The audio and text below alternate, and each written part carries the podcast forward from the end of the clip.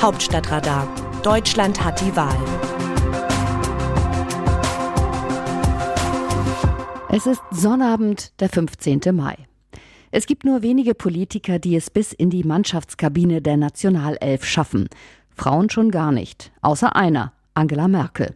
Die Bundeskanzlerin in weißer Sommerhose und rotem Blazer, um sie herum die Spieler der deutschen Fußballnationalmannschaft. Manche haben sich ein Handtuch um die Lände geschürzt, Trikots liegen auf dem Boden. Bilder sind Nachrichten. So nach dem 4 zu 0 Auftaktsieg Deutschlands gegen Portugal bei der Weltmeisterschaft 2014 im brasilianischen Salvador de Bahia. Merkel steht in der Mitte der Mannschaft. Bastian Schweinsteiger zu ihrer Linken, Lukas Podolski zu ihrer Rechten. Poldi und Schweini.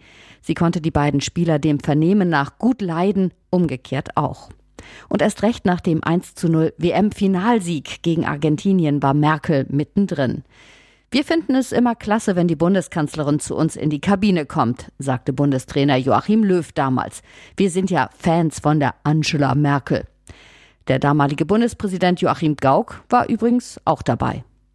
Merkel und die Mannschaft, wie die DFB 11 sich nach eigenem Marketing nennt, das ist eine ganz eigene Geschichte. Das Bundeskabinett ist ja auch eine Art Mannschaft, eine Regierungsmannschaft, wie es Bundesfranzler Beckenbauer einmal in der Bundespressekonferenz formuliert hat. Seinerzeit dankte Beckenbauer dem damaligen Kanzler Gerhard Schröder SPD und seiner Mannschaft, äh, Regierungsmannschaft für die Hilfe, die spätere Sommermärchen WM 2006 nach Deutschland zu holen. Nach der Bundestagswahl 2021 ist Schluss mit Politik, hat Merkel schon 2018 gesagt. UN-Generalsekretärin will sie nicht werden. NATO-Generalsekretärin will sie auch nicht werden. US-Präsidentin kann sie nicht werden, obwohl Barack Obama bei seinem Abschiedsbesuch 2016 in Deutschland erklärt hat, er würde sie wählen, jedenfalls wenn er hier wahlberechtigt wäre. Was Merkel in ihrem Leben nach 16 Jahren als Kanzlerin macht, hat sie bislang unbeantwortet gelassen. Aber sie hat mehrfach betont, ich bin sicher, mir wird schon was einfallen. Schweinsteiger ist jetzt etwas für sie eingefallen. Nach der Schlammschlacht um die Macht im DFB hat der ehemalige Nationalspieler die 66-Jährige am Donnerstagabend vor dem DFB-Pokalfinale zwischen Borussia Dortmund und RB Leipzig ins Spiel um die Nachfolge von DFB-Präsident Fritz Keller gebracht. Ich kenne auch eine erfahrene Dame, die ist ab Oktober frei, sagte Schweinsteiger. Die Frau Merkel, die wäre natürlich auch was, die kennt sich aus. Mit ihrer Erfahrung beim Aushandeln schwierigster Kompromisse bei unzähligen EU, G7 oder G20-Gipfeln hätte sie vermutlich auch das Zeug, den Amateurfußball im DFB mit den Belangen des Profifußballs zu versöhnen, diese beiden Spielhälften wieder zusammenzubringen. Merkel führte das Kanzleramt auch frei von eigenen Skandalen. Die DFB-Spitze hingegen wird seit Jahren von Affären und Rücktritten erschüttert. Verschwundene Millionen, wie im Sommermärchenskandal in der Zeit von DFB-Präsident Wolfgang Niersbach. Nachfolger Reinhard Grindel ließ sich eine Uhr im Wert von gut 10.000 Euro von einem ukrainischen Oligarchen schenken und der jetzige DFB-Präsident Fritz Keller verglich seinen Vize Rainer Koch mit Nazi-Richter Roland Freisler. Die Kanzlerin hat sich den Ball schon auf den Elfmeterpunkt gelegt. Keiner ihrer männlichen Vorgänger trat, wie Merkel es nun macht, selbstbestimmt aus dem Kanzleramt ab. Die nächste Bundestagswahl bedeutet für sie definitiv, das Spiel ist aus. Verlängerung ausgeschlossen.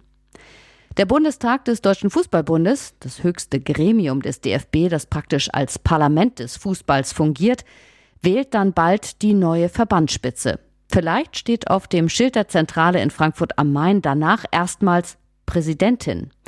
Es wird nur nicht Angela Merkel sein. Ihr Regierungssprecher Steffen Seibert jedenfalls hat Schweini schon einmal diese Botschaft zukommen lassen.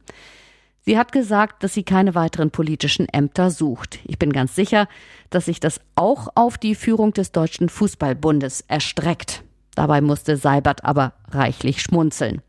So hat Schweinsteiger mit seiner Idee trotzdem ein Tor geschossen. Er stand nur im Abseits.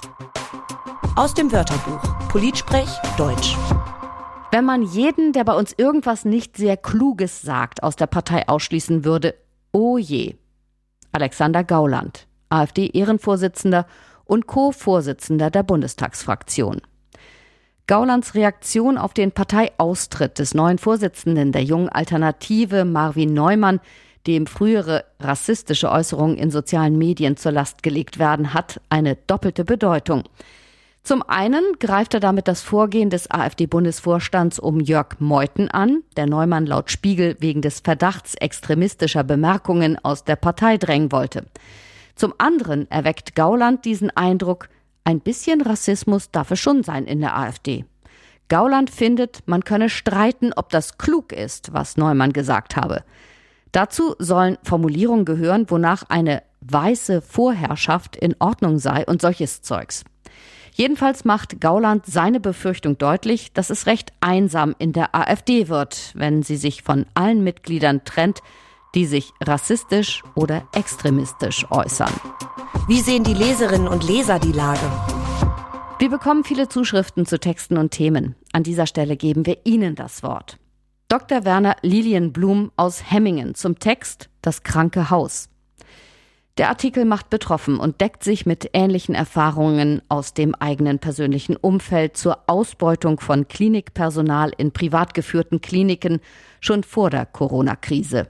Intuitiv vergleiche ich die im Artikel beschriebenen mutmaßlichen Gewinne der Krankenhauskonzerne beim Aufbau und Betrieb von Intensivstationen mit der Maskenaffäre einiger Bundestagsabgeordneter, die großes Aufsehen verursacht hat. Hier wie dort wurde und wird kaltschnäuzig Kasse gemacht mit der Notsituation der Gesellschaft in der Pandemie. Wo bleibt der Aufschrei in der Öffentlichkeit und Politik, wenn Konzernzentralen im Halbdunkel und am Rande der Legalität agieren, indem sie Notsituationen der Gesellschaft zum eigenen Vorteil nutzen und darüber hinaus erbarmungslos ihr Klinikpersonal ausnutzen und verschleißen? Das System der Krankenhauskonzerne gehört im Bundestagswahlkampf auf die Agenda. Ein Drittel aller Krankenhäuser in Deutschland wird von solchen Konzernen geführt. Willi Schäfer aus Erbach zur Bekämpfung der Corona-Pandemie. Mit Interesse verfolge ich Ihre Zeilen im Hauptstadtradar. Was mir total fehlt, ist eine neutrale Bewertung der Corona-Situation in Bezug auf sozial Benachteiligte und Migrationshintergrund. Ich habe keine Lust mehr, mir irgendwas vormachen zu lassen. Warum nennen Sie denn nicht Ross und Reiter immer das Heimlichgetue? Wollen Sie uns ehrlich weismachen, dass es keine genauen Daten über Belegungen der Intensivbetten gibt? Es ist doch bekannt, dass hier leider überwiegend Menschen aus sozial schwachen Regionen und mit Migrationshintergrund liegen. Jan Krämer aus Kiel zum Klimaschutz. Mir ist kein ernstzunehmendes Argument bekannt, welches belegt, dass nationale Maßnahmen das Weltklima retten könnten. Warum wird einem Mantra gleich die wahrheitsferne Behauptung immer und immer in der Berichterstattung durch Journalistinnen und Journalisten wiederholt und somit zur anscheinenden Wahrheit stilisiert?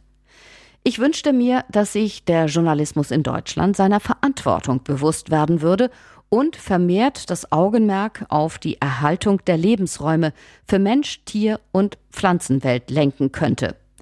Der naive Hörglaube, es könne durch Maßnahmen in Deutschland gelingen, die globale Temperaturerhöhung zu begrenzen, sollte doch der Betrachtung weichen, was wir hier und jetzt anpacken müssten, um unseren Nachkommen im veränderten Klima ein lebenswertes Dasein zu ermöglichen. Das Autorenteam dieses Newsletters meldet sich am Dienstag wieder. Dann berichtet mein Kollege Andreas Niesmann. Bis dahin. Text Christina Dunz, am Mikrofon Christiane Hampe.